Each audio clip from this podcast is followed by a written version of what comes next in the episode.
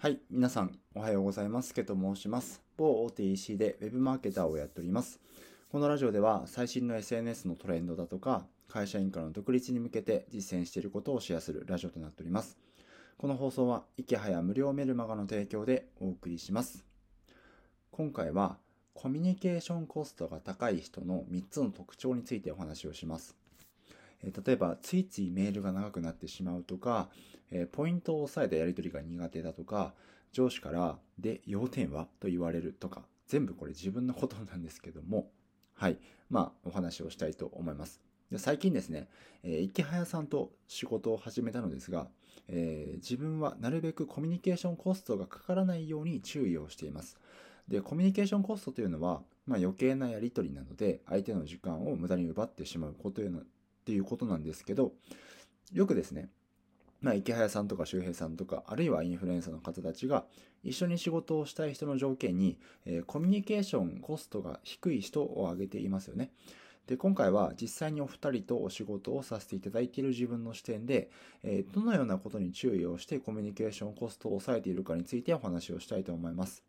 で、これなんですけど、もちろん池早さんとか周平さんとかインフルエンサーとお仕事するだけじゃなくてですね、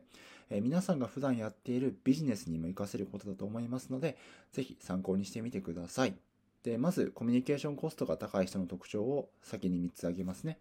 1つ目、えー、メールが、メールに無駄な挨拶を入れる。はい。2つ目、えー、質問が何言いたいのかわからない。3つ目、質問や相談をパラパラ入れてくる。はい。まあ、耳が痛い方もいらっしゃるかと思うんですけども、自分もそうでした。えー、じゃあ、どうすればいいのか。えー、結論、この逆をやれば OK です。はい。じゃあ、一つずつお話をしていきますね。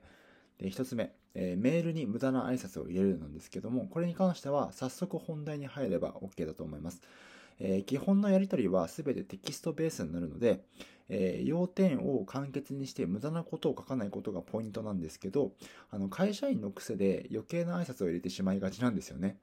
例えば、お世話になっておりますとか、えー、この前はありがとうございましたとか。でもこれって相手目線からしたら全く不要なので、まあビジネスの改まった場所であればそういったものが必要かもしれないんですけど、個人で仕事をしている人はやっぱり時間を重視するので、やっぱりこの読むこと、この文章を読むこと自体が無駄なんですよね。だから、えー、質問させてくださいとか、以下の件で相談させてくださいなど、本題から話すことを意識しましょう。ということが一つ目。えー、早速本題に入りましょうということですね。で、二つ目。えー、質問が何言いたいのかわからないに対する解決策なんですが、これは、イエスかノーで答えられる質問を用意しましょうということですね。で、テキストへの返信は、え向こうの手間を考えて、イエスかノーかで考えられる質問をなるべく自分では作っています。例えば、冒頭に以下質問をさせてくださいというふうに書いて、えー、質問1、質問2みたいな感じで箇条書きにしていくんですね。そうすると、えー、質問1は OK、質問2もうお任せしますみたいな形で、向こうの返信するコストもぐっと下がるんですよ。で、これ、実はなんですけど、これ編集者の中村さん、あの有名な編集者の中村さんと DM をしていて、あ、これすごい答えやすいなと感じたので、えー、パクらせていただきました。なので皆さんもぜひパクってみてください。この質問1、質問2、相談1、相談2っていう箇条書きにすると、えこちらも整理しやすいし、相手も返信しやすいので、えこのやり方ぜひ参考にしてみてください。はい。最後、えー、質問や相談をパラパラしてくるなんですけど、えー、これに対する、えー、解決策は、え質問や相談をまとめてする、えー、かっこ、え細切れにしないということですね。で、これは自分がよくやってしまうことなんですけど、一番嫌われてしまいますよね。でしかも、えやりとりが終わった瞬間に、あって思い出したら出てくる。で、ここで大事なのは、今すぐ聞く必要のないことは後で取っておきましょうということですね。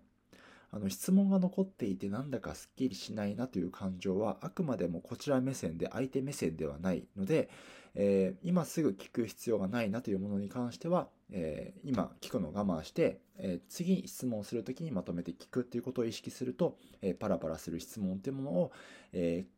避けることができると思うので参考にしてみてください。はい。以上、コミュニケーションコストを抑える3つのコツでした。えー、最後まとめますね。えー、1番、えー、早速本題に入りましょう、えメールに無駄な挨拶を入れるのやめましょうということですね。で、2番、えイエスかノーかで答えられる質問を用意しましょう。3つ目、質問や相談をまとめてしましょう。え細切れにしないということですね。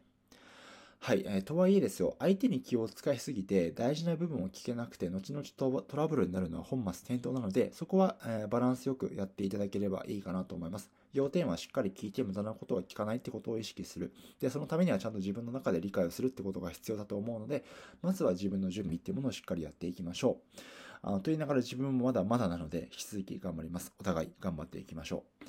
で、今日の合わせ聞きたいなんですけども、まあ、そんなインフルエンサーと仕事をするまでにしたことということでまとめてますので、えー、概要欄にリンク貼っておきますので聞いてみてください。まあ、自分は、えー、去年の4月からですね、今、ボイスパーソナリティの周平さんのリスナーとして、えー、まあ、情報発信を始めたんですけども、まあ、1年経って、周平さんとか池原さんとかお仕事をさせていただくようなことになってですね、まあ、それまでにこの1年間何をしてきたのかということを、え、まとめておりますので、ぜひ参考にしてみてください。はい。ということで、えー、ゴールデンウィークの半ばとなりますが、えー、休日もコツコツと頑張っていきましょう。すけでした。